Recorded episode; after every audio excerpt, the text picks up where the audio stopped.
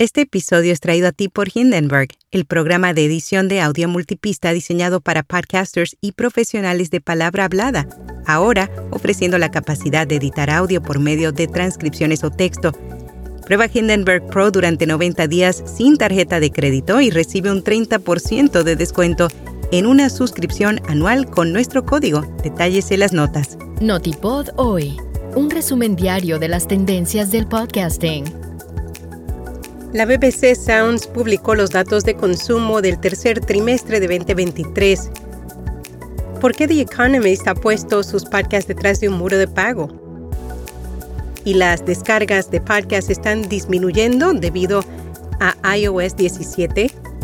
Yo soy Araceli Rivera. Bienvenido a Notipod hoy. La BBC Sounds publicó los datos de consumo del tercer trimestre de 2023 en general, el servicio de descarga de audio informó que entre julio y septiembre rompió récord al obtener 602 millones de reproducciones de todo el contenido de radio, podcast y las mezclas de música.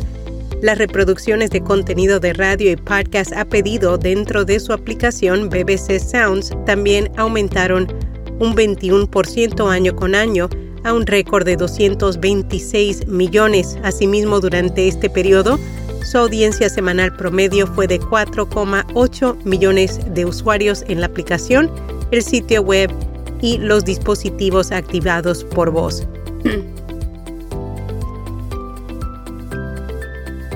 El periódico The Economist ha lanzado un modelo de suscripción a podcast en el que la mayoría de sus programas de audio estarán detrás de un muro de pago.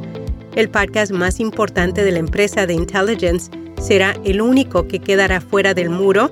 Una de las mayores barreras para los podcasts de pago es el hecho de que la mayoría de los oyentes llegan a través de Apple y Spotify. El director de podcast de The Economist dijo a Press Gazette, una estrategia de podcast basada en suscripción será cada vez más común después de estos cambios tecnológicos. Asimismo aseguró que nunca regaló su periodismo en línea como lo hicieron o continúan haciendo algunos editores. Hace 18 meses reveló que los podcasts de The Economist se estaban pagando solos con los ingresos publicitarios que generaban. Ahora esperan compensar la caída de los ingresos publicitarios con los suscriptores. El 18 de septiembre de este año, Apple lanzó iOS 17. Además, Apple realizó varios cambios en su aplicación Apple Podcast, incluida una actualización importante en la forma en la que administra las descargas automáticas. Para algunos los cambios de Apple en las descargas automáticas son motivo de celebración, para otros preocupación. El blog Bumper publicó un artículo en el que responde esta interrogante. Luego de analizar varias variables, llegó a la conclusión que aunque las descargas estén disminuyendo, no significa que el número de oyentes de Apple Podcast esté disminuyendo. Por tanto, una disminución en las descargas no siempre es una señal de que el tamaño de la audiencia está bajando, sobre todo porque las descargas no son personas.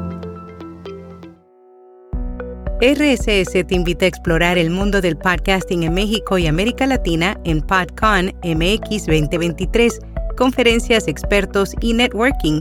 Únete en podcon.mx.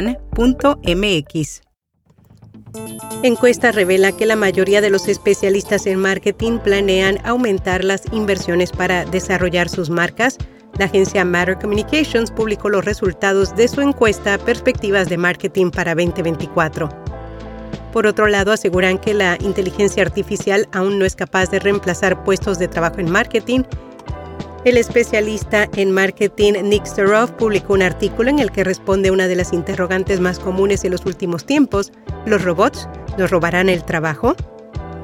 En podcast recomendado Las chicas del Cadillac, un road trip sonoro guiado por Raquel Elises y María Canet, en el que un invitado tiene 60 minutos para responder las preguntas a las que solo la música puede dar respuesta. Y hasta aquí, no tipo de hoy.